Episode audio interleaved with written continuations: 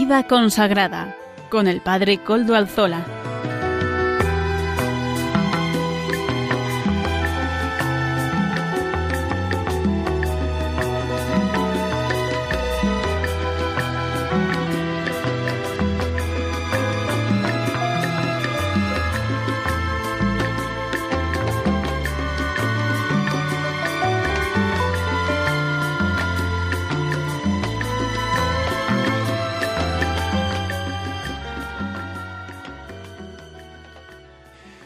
Buenas tardes, hermanos, amigos y oyentes de Radio María. Hoy es jueves y son las cinco de la tarde, una hora menos en las Islas Canarias. Es por tanto la hora de vida consagrada en Radio María. Le saluda con sumo gusto Padre Coldo Alzola, Trinitario. Hoy emito también de nuevo desde Algorta, Vizcaya, desde su parroquia del Santísimo Redentor de Guecho Digo que es suya porque les hago partícipes de esta parroquia. Como ya es conocido para los oyentes del programa, nos encomendamos también al comienzo del mismo al Beato Domingo Iturrate, cuyo que es patrono y protector, y cuyas reliquias custodiamos gozosos en este templo parroquial del Santísimo Redentor de Algorta. Así pues, que Beato Domingo nos acompañe durante este este rato de emisión en este día. Saludo a quienes nos están ayudando en el control en Madrid. Gracias a su servicio podemos emitir hoy también. Hoy que es día 24 de septiembre de 2020, fiesta de Nuestra Señora de la Merced. Saludamos de modo especial a todos los miembros de la familia mercedaria.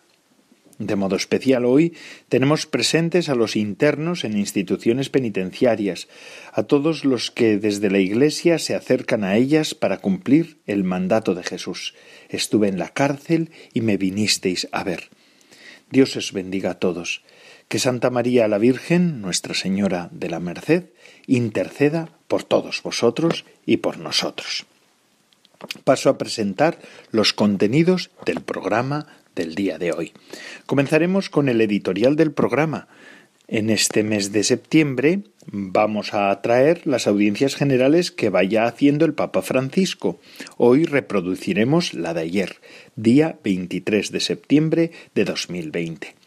En la sección de testimonio, hoy vamos a hacer una rememoranza del paso por la cárcel, del paso de un servidor, por la cárcel de mujeres de Bogotá ya que estamos celebrando el Día de la Merced, vamos a recordar también ese tiempo en el que un servidor estuvo allí haciendo, ejerciendo su ministerio. Amaro Villanueva nos ofrecerá la sección Música para Evangelizar. El padre Juan Jaramillo, párroco de Villasana de Mena, nos presentará sus gotas de espiritualidad. Seguirá hablándonos de los temas espirituales en este otoño que empezamos a, gozar. Ya empieza ya empiezan las, las, las hojas de los árboles a ponerse un poquito marrones y hasta rojas. En este tiempo hay que también armarnos y proveernos de espiritualidad para poder vivir este tiempo con profundidad. Finalmente, el padre David García García Rico nos ofrecerá el, Evangelio del domingo. Ya saben, siempre nos pone en conexión con la liturgia del domingo que llega. Ya saben ustedes que se pueden poner en contacto con el programa por medio del correo electrónico del mismo, que lo recuerdo una vez más, vida consagrada, todo junto y en minúscula, vida consagrada arroba. Ustedes pueden escribirme a él y yo mismo les contestaré. Recuerdo además también que desde ya hace unos cuantos meses nos pueden escuchar por medio de los podcasts de la web de Radio María. Van ustedes a la web de podcast de Radio María y allí pueden encontrar el nuestro porque nos lo suben. No lo olviden. Así que si lo quieren volver a escuchar o quieren volver a recuperar alguna de las partes del programa, ustedes a la web de podcast. Muchísimas gracias.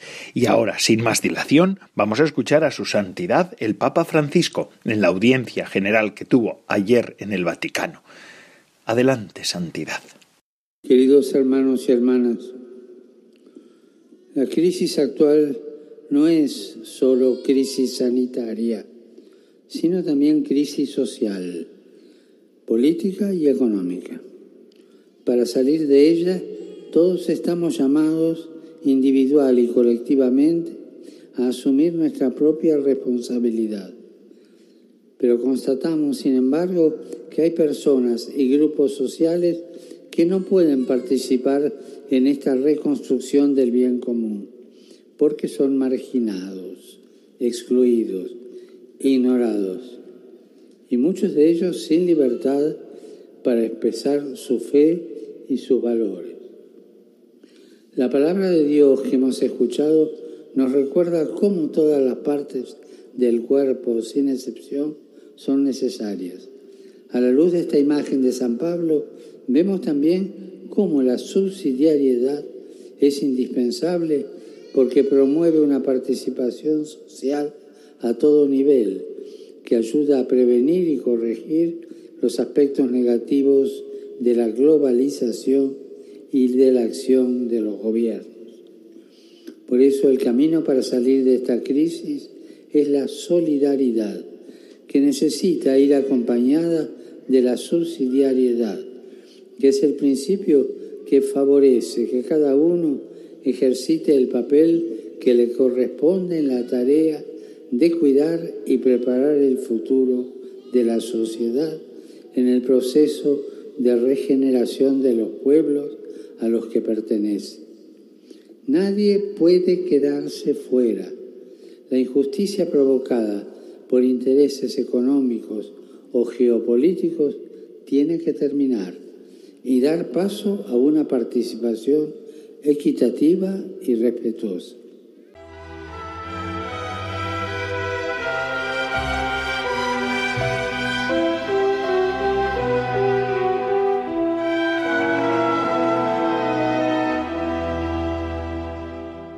Les decía que mm, hoy, Día de la Merced, iba a traer una rememoranza, un recuerdo de mi paso por la cárcel en Bogotá.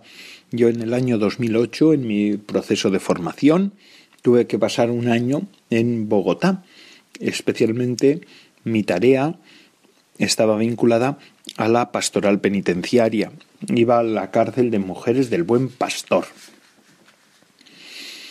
Es verdad, una cárcel construida para 730 personas y en las cuales, en la cual, perdón, cuando yo mm, andaba por ella, eran 1.300 las internas. Una experiencia verdaderamente profunda para mí, en la que yo puedo decir que aprendí, verdaderamente. No me duelen las prendas de decir que aprendí de aquella experiencia de la cárcel de Bogotá. Aún hoy lo recuerdo. ¿Y qué cosas aprendí? Pues, en primer lugar, a ver a la gente con ojos que no juzgan. Fijaos, voy a hablaros del caso de una de las internas, Marjuri. No voy a decir más datos. Era guerrillera. Estaba en el patio sexto, que era el de las guerrilleras, allí en la cárcel de Bogotá. Eh, era una chica muy estudiosa, muy intelectual por otra parte. Era una de las chicas que habían pasado por la universidad antes de entrar en la guerrilla. Y en la universidad conoció los movimientos marxistas, es decir, la guerrilla de Colombia era de origen marxista y de ideología marxista, y ella conoció esos movimientos y esa ideología en la universidad, en esas juergas estudiantiles, me decía ella. En realidad no iba a misa, eso me decían sus compañeros, me dijeron sus compañeros, después de un largo tiempo, porque allí las cosas en la cárcel van despacio y la confianza se va ganando poco a poco. Así de golpe no te cuentan nada, pero con el tiempo mm, van abriéndose, sobre todo si ven ellas que hay una cierta predisposición y compromiso hacia ellas. Me decían sus compañeras así que no había ido, que no iba a misa, que empezó a ir a misa cuando yo entré en aquel patio, no cuando yo, sino Eh, hasta, hasta ese momento había otro capellán que era colombiano y hubo un relevo de capellanes, otro compañero trinitario entonces entró en la cárcel por primera vez y nos dieron la capellanía de esa cárcel. Nos la encomendaron desde la, desde la archidiócesis de Bogotá y yo empecé a ir con él colaborándole. Fue cuando llegué yo a Colombia. Y claro, ella al ver ese cambio, pues decidió dar el paso. No por mí, sino porque era el momento. El sacerdote anterior no la conocía y la presión social era grande, pero ahora como venía un nuevo, uno nuevo, dijo, pues este es el momento para volver otra vez a la iglesia.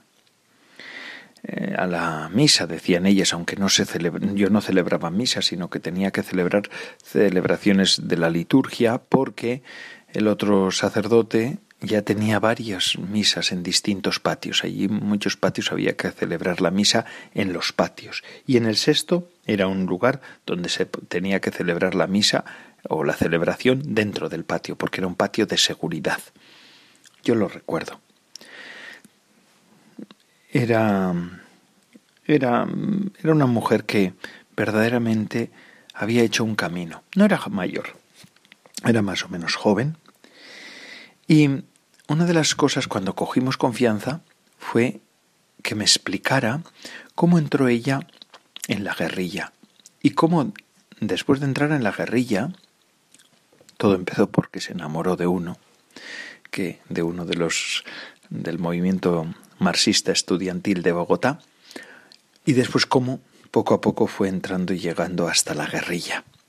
¿Ve? El amor abre puertas a veces que el amor nos lleva a veces a hacer locuras, a veces locuras de amor que son muy positivas, pero otras veces a hacer verdaderas barbaridades en nuestras vidas.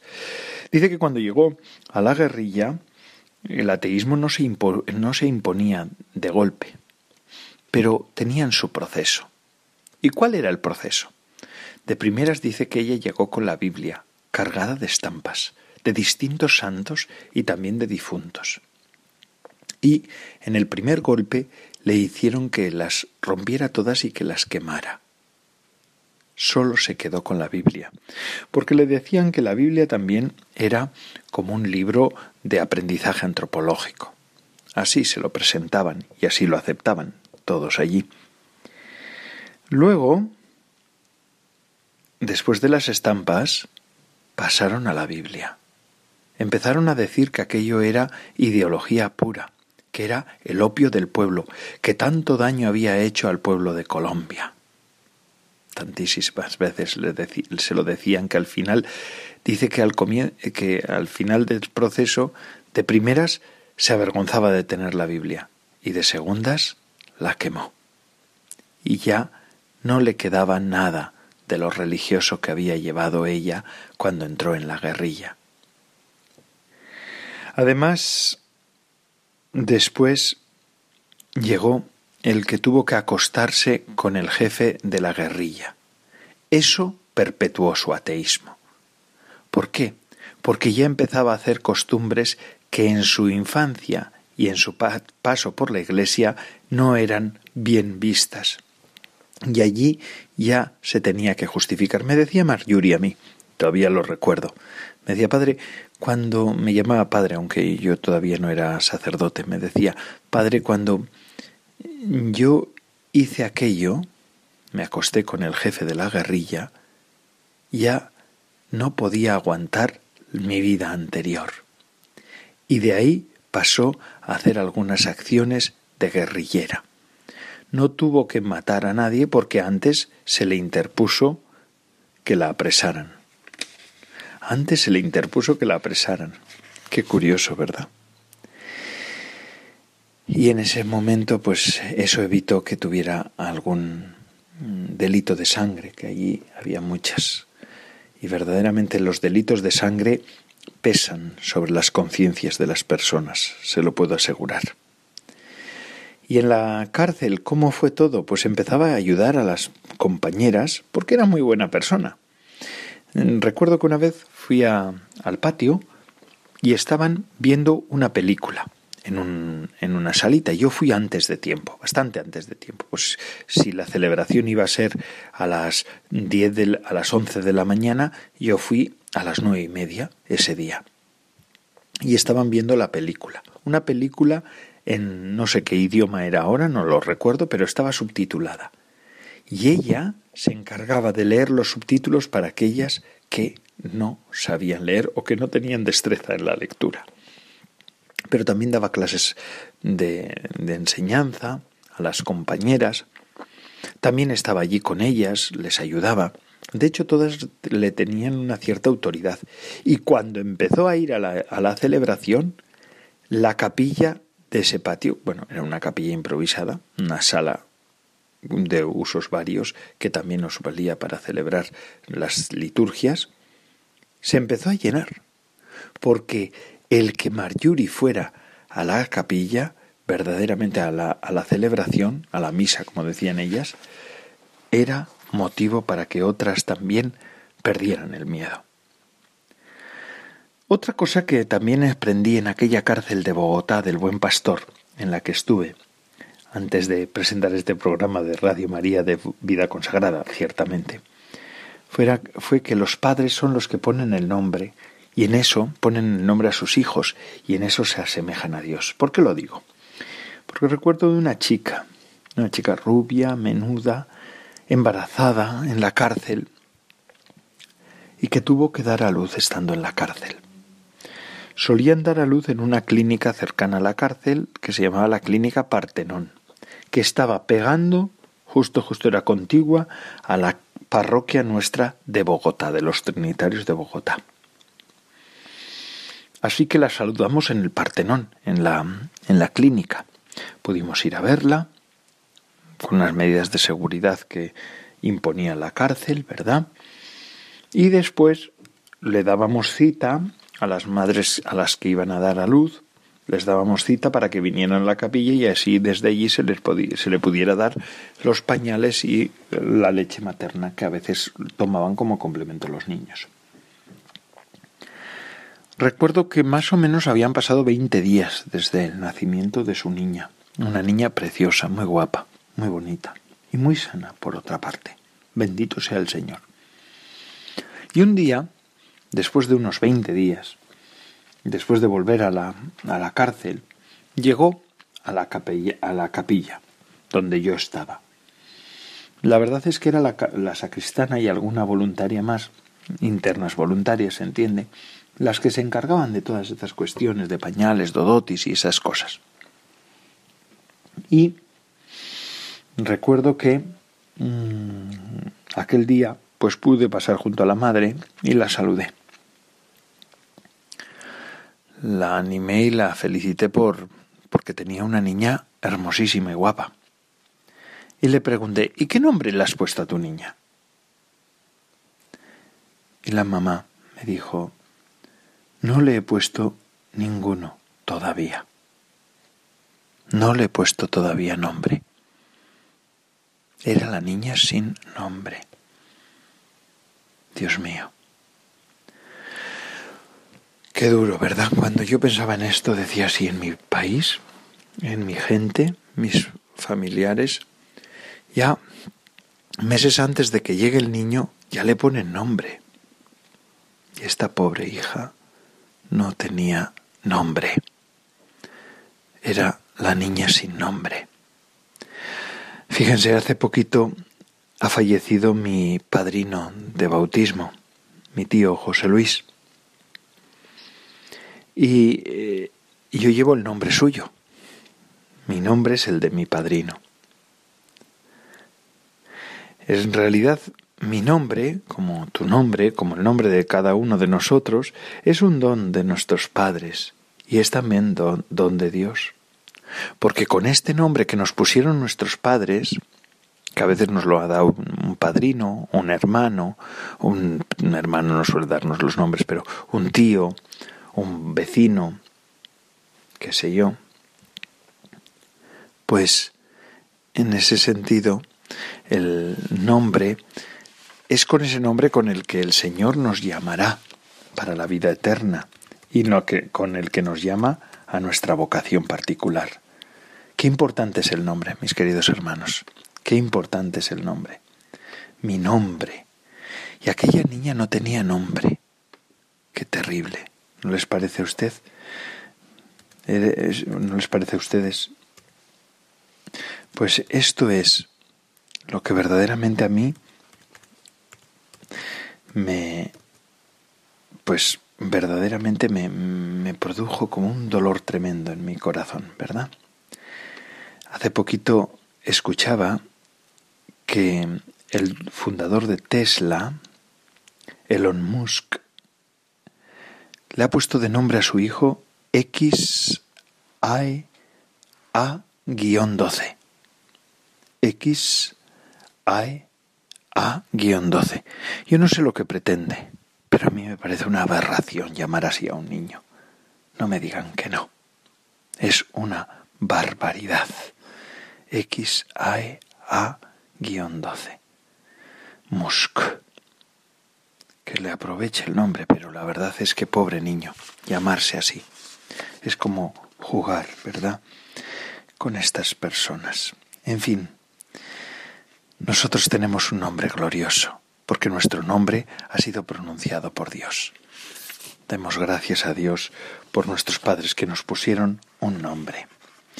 Y en otra tercera experiencia que quisiera relatar es la de una meretriz, me decía ella.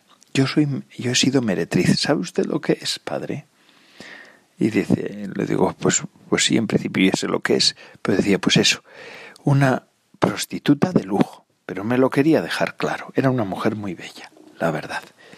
Y me dijo, cuando se acercó a hablar conmigo, que sería uno de los pocos hombres que se acercó a ella sin otros intereses en tiempos, sin interés de quererme acostar con ella.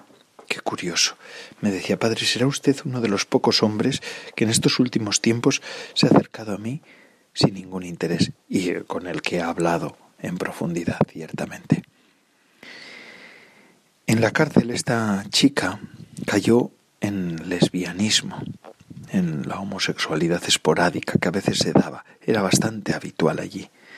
¿Y por qué se da? Pues por una falta de afecto y necesidad de protección también de las unas a las otras. Entonces muchas veces se dan esos episodios de una homosexualidad em, así, una homosexualidad esporádica. Y a esta chica encontrar a Cristo fue el momento crucial de su vida.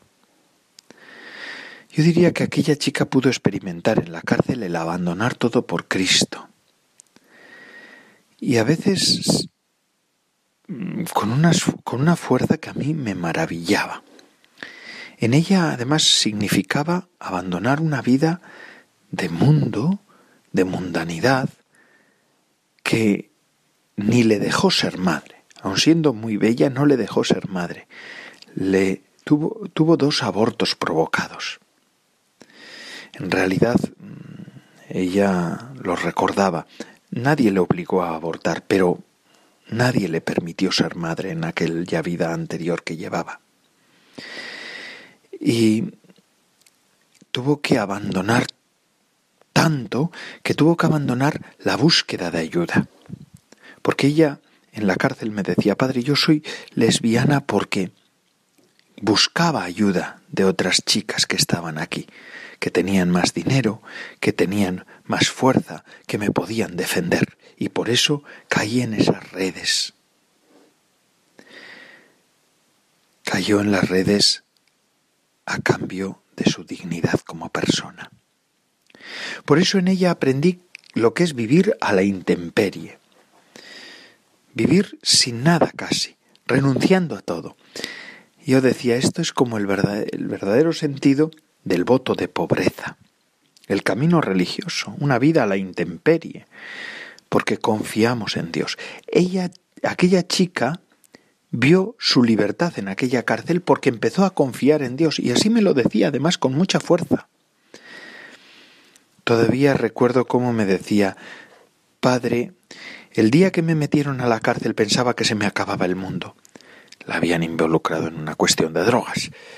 Pensaba que el mundo se me acababa porque decía yo, yo ahora qué voy a hacer después de que estaba, tenía todo en la vida. Tenía dinero, quiere decir, y tenía modos para poder vivir. Pero el día que entré en esta cárcel, me decía ella, fue el día en el que empezó mi libertad.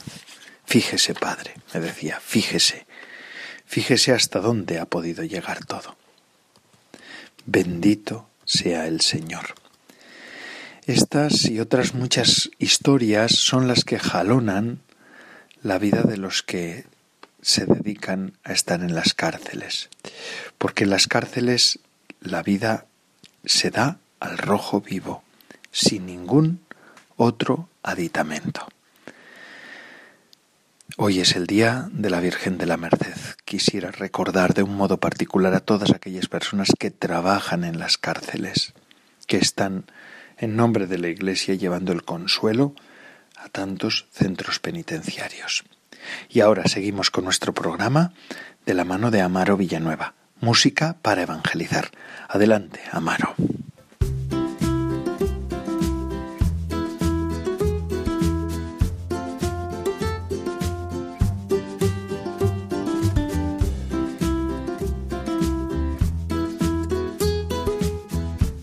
Buenas tardes, Padre Coldo, y buenas tardes a todos los oyentes de Radio María.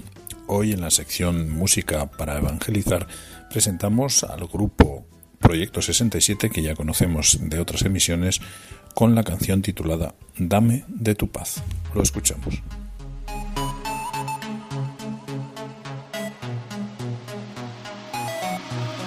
Hoy mi Dios canto para ti, pues tú has cambiado toda mi vida. Oh Señor, siempre te amaré y agradeceré todas tus maravillas. No sé cómo expresar lo que siento. Tú me tienes demasiado contento ahí dentro de mí. Siempre vivirás. Gracias por todo lo que me has dado. Contigo me siento afortunado. ooh, ah, ooh, ooh.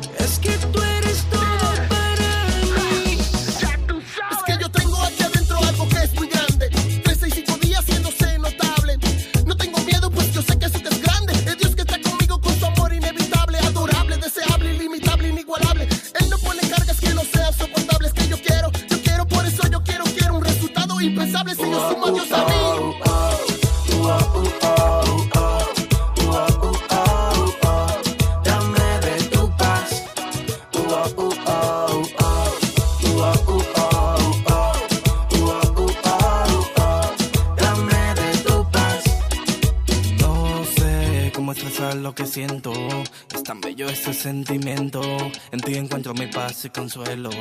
A mi vida le diste un aliento. Y venga quien venga, a ti no te cambio.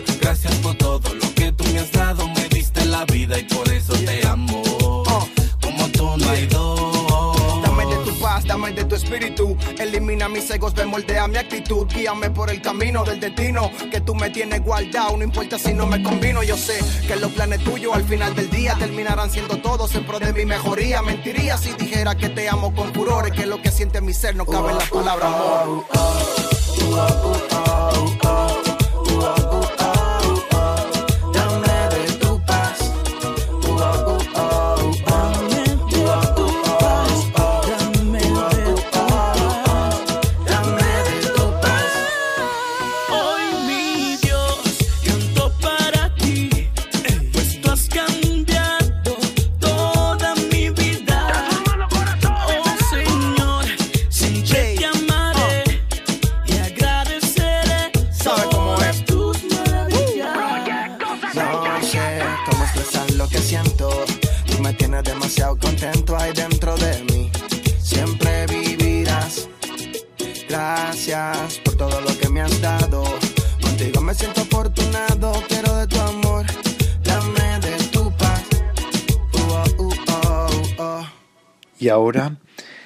Después de escuchar esta música que nos ha ayudado a, meditar un poquito distinto, ¿verdad?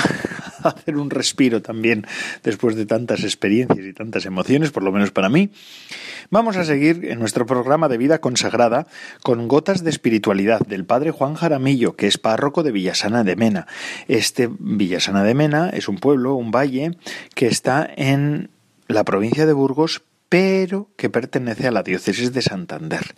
Y el padre Juan Jaramillo nos ofrece estos momentos de reflexión sobre espiritualidad que nos ayudan a sobrellevar también ya el otoño que empezamos. Antes era el verano, ahora es el otoño. ¿Por qué? Porque todo se está poniendo de rojo y marrón, de rojo y ocre. Y ahora es tiempo de reflexionar, de profundizar y de pensar en la vida que también se nos va pasando. Así pues, Padre Juan Jaramillo, gotas de espiritualidad en esta tarde. Buenas tardes, Padre Coldo, y buenas tardes a todos los oyentes de Radio María. Os invito a reflexionar esta tarde en el camino de la acogida de la voluntad de Dios, en el camino de la aceptación de los planes de Dios en nuestras vidas. Nos dice el Señor por medio del profeta Isaías, mis planes no son vuestros planes, vuestros caminos no son mis caminos. Cuanto dista el cielo de la tierra, así distan mis caminos de los vuestros, y mis planes de vuestros planes. La realidad es la que es, se nos impone. Los años, los trabajos, las circunstancias, los problemas personales, familiares, sociales, las enfermedades, la pandemia que estamos padeciendo, etc. Ante la realidad que es la que es, y valga la redundancia, la podemos afrontar de varios modos. En primer lugar, resignarnos ante lo que nos toca vivir. La resignación tiene un cariz negativo y pesimista. Me resigno ante lo que hay. Actitud pasiva ante la vida tenemos que reconocer que nuestra cultura tiende de por sí al pesimismo. Basta un botón de muestra. Cuando nos saludamos por la calle y, preguntamos, ¿Hoy ¿qué tal estás? La respuesta suele ser siempre de resignación. ¿Cuáles son las respuestas más habituales que oímos? Bueno, ahí, tirando, bueno, sin más. Nos encogemos de hombros y lo que nos sale es un suspiro ante la vida. Y así se nos va la vida en suspiros por el pasado, por ese pasado glorioso que no volverá, por el futuro que no ha llegado y que no sé si será mejor o peor, y el presente, el presente que es lo concreto, que es lo que tengo, que se me va de las manos, como la arena que cogemos en la playa que se nos escurre entre las manos. Ayer hablaba con una persona mayor. Al despedirme le dije Aprovecha el día, que la vida es muy corta. Y me respondió Suficiente. Le dije Bueno, hombre, depende. Y me contestó Sí, depende de lo despistado que estés. ¿Y por qué estamos tan despistados ante la vida? ¿Por qué nos resignamos ante la realidad? ¿Por qué no la afrontamos? Porque, en definitiva, no buscamos al Señor con sinceridad, como nos recuerda el profeta Isaías. Queremos nuestros planes, no los planes de Dios, que es la realidad que se me presenta. Entonces, la vida se nos va en quejas, en lamentos, en lecturas subjetivas de la realidad con las cuales nos engañamos o nos autoengañamos o nos autoconvencemos de que las cosas tienen que ser así. Claro, a los otros les va mejor, a los otros no les pasa esto o aquello, pero estos son engaños para seguir muchas veces en nuestra pereza.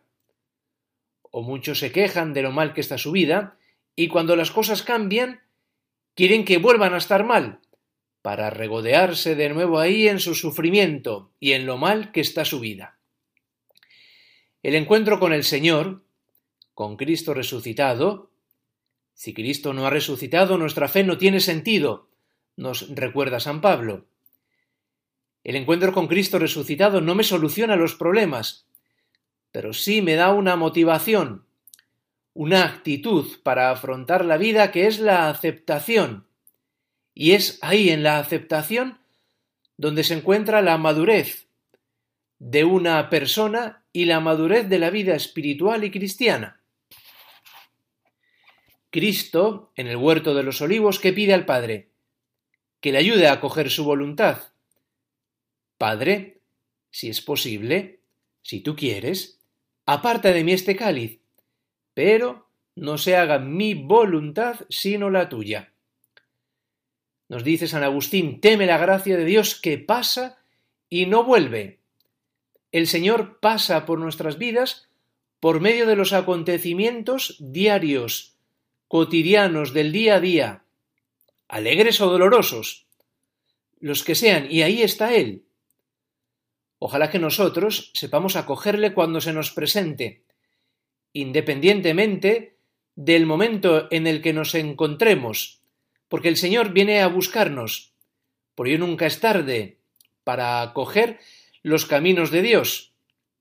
De ahí que nosotros vivamos en esta actitud de acogida, de apertura, de aceptación de los caminos de Dios en nuestras vidas para que los caminos de Dios sean nuestros caminos y para que los nuestros sean los de Dios.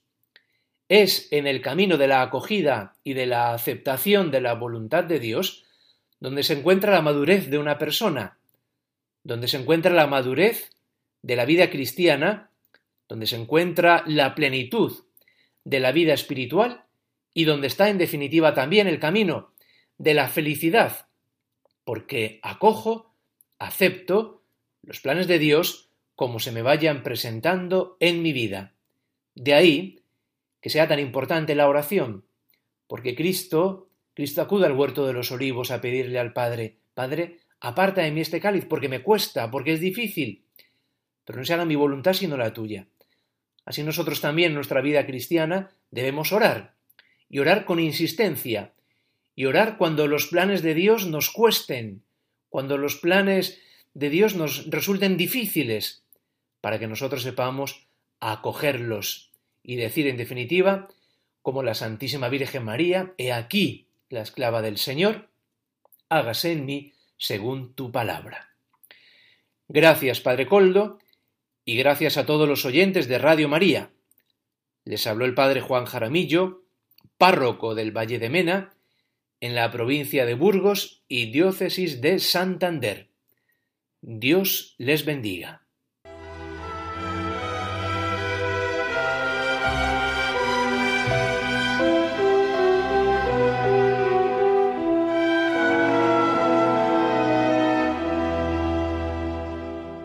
Muchas gracias, Padre Juan Jaramillo, por sus palabras.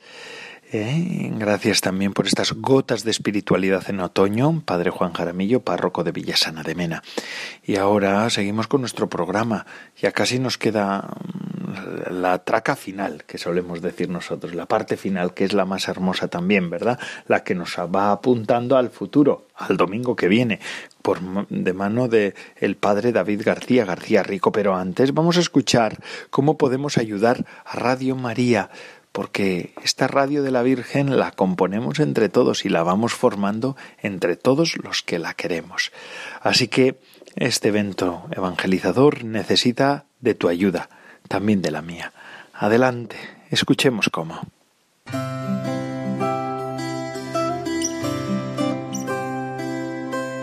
En este mes de septiembre celebramos la Natividad de María, su dulce nombre, sus dolores al pie de la cruz, y muchas advocaciones populares, desde Covadonga a Guadalupe, desde la Merced a las Angustias, desde Aranzazu a Nuestra Señora del Pino.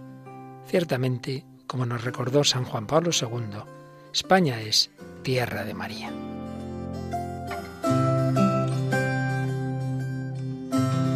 Sin embargo, son cada vez más las personas que no conocen quién es realmente la Virgen, ni tienen fe en su Hijo Jesucristo.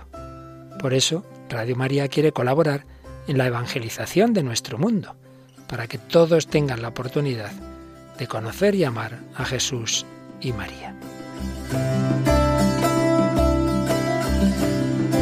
Para ello necesitamos tu ayuda, tu oración, compromiso voluntario y donativos, que nos permitirán llevar la buena noticia a las últimas periferias de la tierra. Puedes informarte de cómo colaborar llamando al 91 822 8010 o entrando en nuestra página web radiomaria.es. Para que el mundo entero sea tierra de María.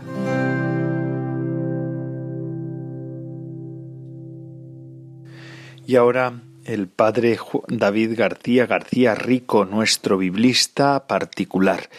Él va a ofrecernos este Evangelio del Domingo, un comentario de la liturgia que va a llegar, porque ya saben que el domingo es, en nuestra espiritualidad, fuente y culmen, culmen de la semana que se va pasando y fuente porque del domingo partimos para vivir la semana. Así pues, Padre David García García Rico, preséntenos el Evangelio del domingo que viene. Buenas tardes, amigos de Radio María. ¿Qué tal están? Este próximo domingo, día 27 de septiembre, en la iglesia celebramos el vigésimo sexto domingo del tiempo ordinario. Vamos a escuchar el Evangelio de ese día, que está tomado de San Mateo, y dice así. En aquel tiempo dijo Jesús a los sumos sacerdotes y a los ancianos del pueblo, ¿qué os parece? Un hombre tenía dos hijos se acercó al primero y le dijo, Hijo, ve hoy a trabajar en la viña. Él le contestó, No quiero. Pero después se arrepintió y fue. Se acercó al segundo y le dijo lo mismo. Él le contestó, Voy, Señor. Pero no fue. ¿Quién de los dos cumplió la voluntad de su padre? Contestaron, el primero. Jesús les dijo, En verdad os digo que los publicanos y las prostitutas van por delante de vosotros en el reino de Dios. Porque vino Juan a vosotros enseñándoos el camino de la justicia y no le creísteis. En cambio, los publicanos y las prostitutas le creyeron. Y aun después de ver esto, vosotros no os arrepentisteis ni le creísteis.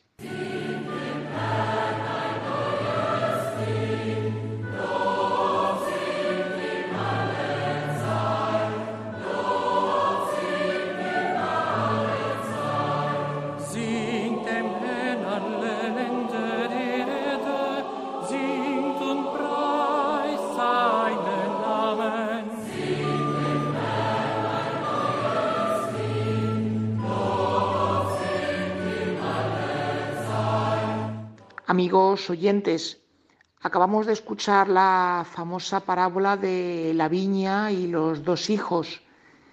Sería bueno que nos preguntásemos por qué Jesús cuenta esta parábola. Pues si vemos un poquito lo que hay alrededor de este texto, podemos percibir que Jesús tiene una discusión fuerte con los sumos sacerdotes y con los ancianos, porque estos últimos pues le preguntan a él quién se cree que es Él, Jesús, para enseñar en el templo. Y cuando hablamos de enseñar no se refiere a enseñar geografía, matemáticas o arameo, sino a la enseñanza que Jesús realiza en el templo al hablar de Dios Padre y de lo que el Padre quiere para sus hijos, que en resumidas cuentas viene a ser la felicidad. Bueno, pues la respuesta que Jesús les da a los sumos sacerdotes y a los ancianos al preguntarle sobre su autoridad para enseñar en el templo es poniendo a Juan el Bautista como referente y les dice que él enseña con la misma autoridad con que podía enseñar Juan el Bautista. Entonces, para hacerles ver a los sumos sacerdotes y a los ancianos que en ellos hay algo que les está frenando su apertura a la gracia y el crecimiento, pues trata de hacerles entender que ellos creen, se piensan, pues que tienen ya las cuentas arregladas con Dios y que en su vida todo está perfecto, está todo fenomenal, que lo saben todo, que no tienen que mejorar en nada y que están haciendo lo que Dios quiere. Bueno, pues para esto justamente Jesús les cuenta una parábola, para hacerlos despertar, para que sientan que su vida como hombres de fe no está ya concluida, sino que tiene que seguir evolucionando, trabajando y que tienen que seguir creciendo. Y para ello recurre a una parábola, la parábola que les decía al principio ahora del comentario de los dos hijos y la viña. Se nos habla en esta parábola de un hombre, un hombre que en este caso es Dios Padre, el cual tiene dos hijos, el primero de ellos es son los pueblos paganos, aquellos que no pertenecían al pueblo de Israel, y el segundo hijo es el pueblo de Israel. ¿Qué le pasa? ¿Qué sucede en esta parábola? Pues que el padre, es decir, Dios, el hombre que tenía la viña, pues se acerca al primero de sus hijos. Fíjense en el detalle tan bonito que nos ofrece el Evangelio. No es que manda a sus hijos a la viña, sino que se acerca a sus hijos, en este caso al primero, señal de cercanía, de amor entrañable, de buscar el interés del hijo, y le propone pues que vaya a la viña a trabajar. El ir a la viña a trabajar es también un ejemplo precioso de lo que Dios sueña para los hombres, porque nos dice que nuestra misión en este mundo es ser trabajadores en la viña. Los trabajadores van a la viña a vendimiar para poder luego eh, recoger las uvas, pisar el vino, fabricar la uva, que en resumidas cuentas pues es toda una imagen de cómo la vida de las personas se resume en pasar por este mundo sembrando alegría, creando buen ambiente, humanizando los distintos ámbitos en los que nos movemos, para que no haya relaciones tirantes, sino que las cosas fluyan con naturalidad. Bueno, pues este primer hijo, es decir, que el que representa a los pueblos paganos, podían ser los idumeos, los amonitas, los beduinos del desierto, pues su primera reacción es la de decir, no, no, no queremos ir a la viña, no queremos vivir como Dios nos plantea. ¿Eso por qué sucede? Pues porque el hombre tiene dentro de sí la condición pecadora.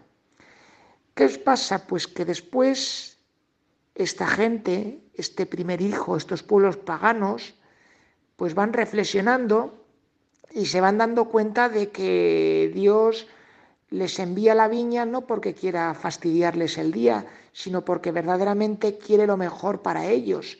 Y Dios, que conoce bien la condición humana, dice, si verdaderamente yo quiero ayudar a que mis hijos al final de sus vidas sientan que su vida pasando por este mundo ha merecido la pena, es si ellos pasan por este mundo tratando de sembrar alegría.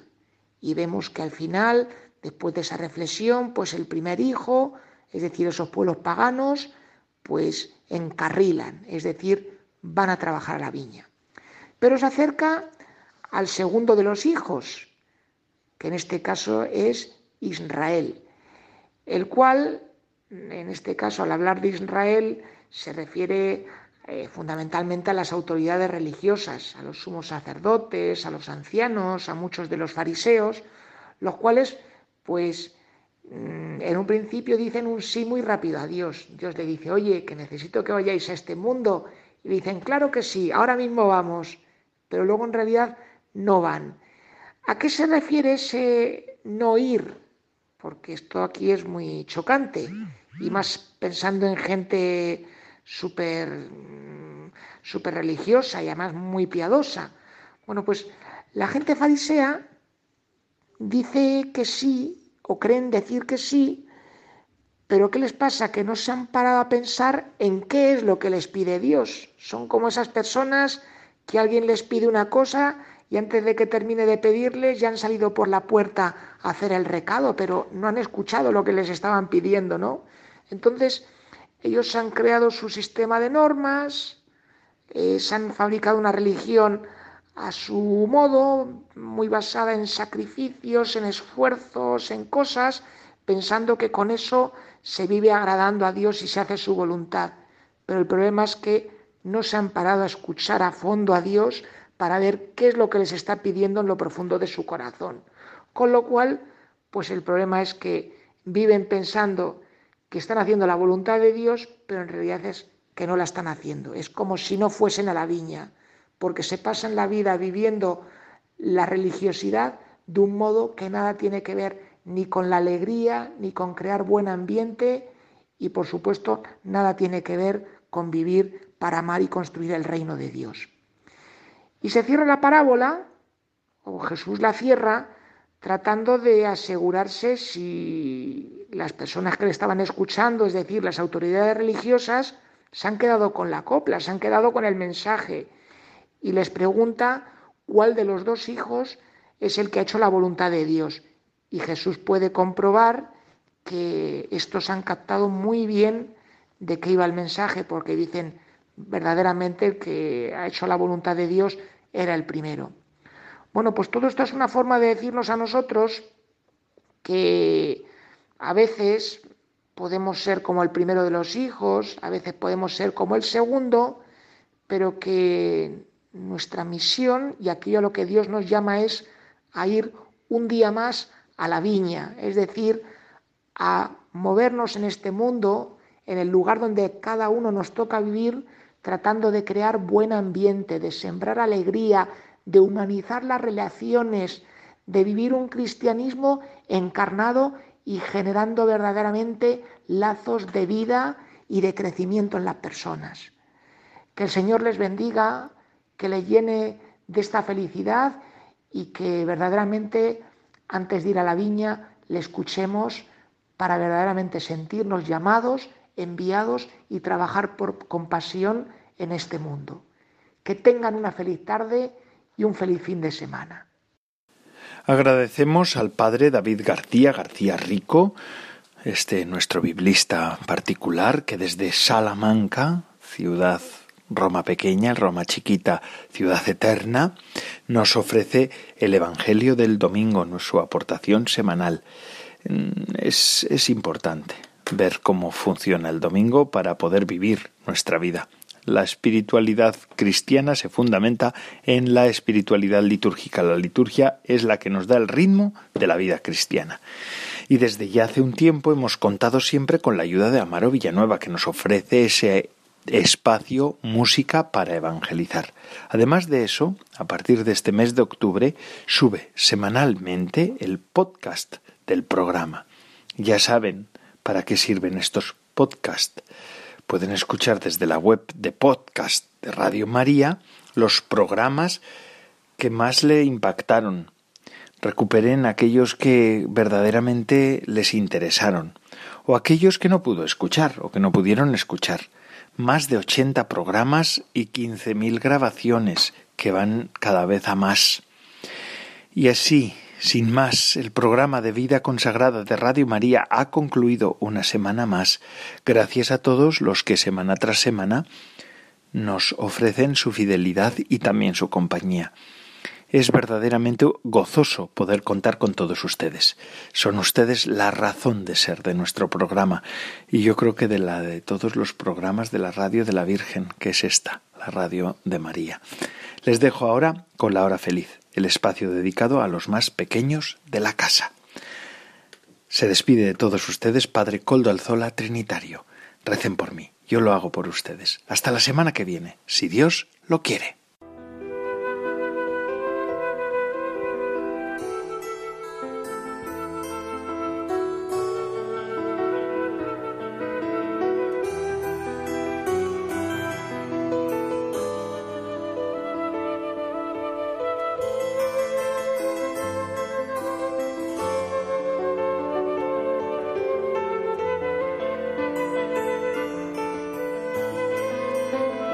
Vida consagrada con el Padre Coldo Alzola.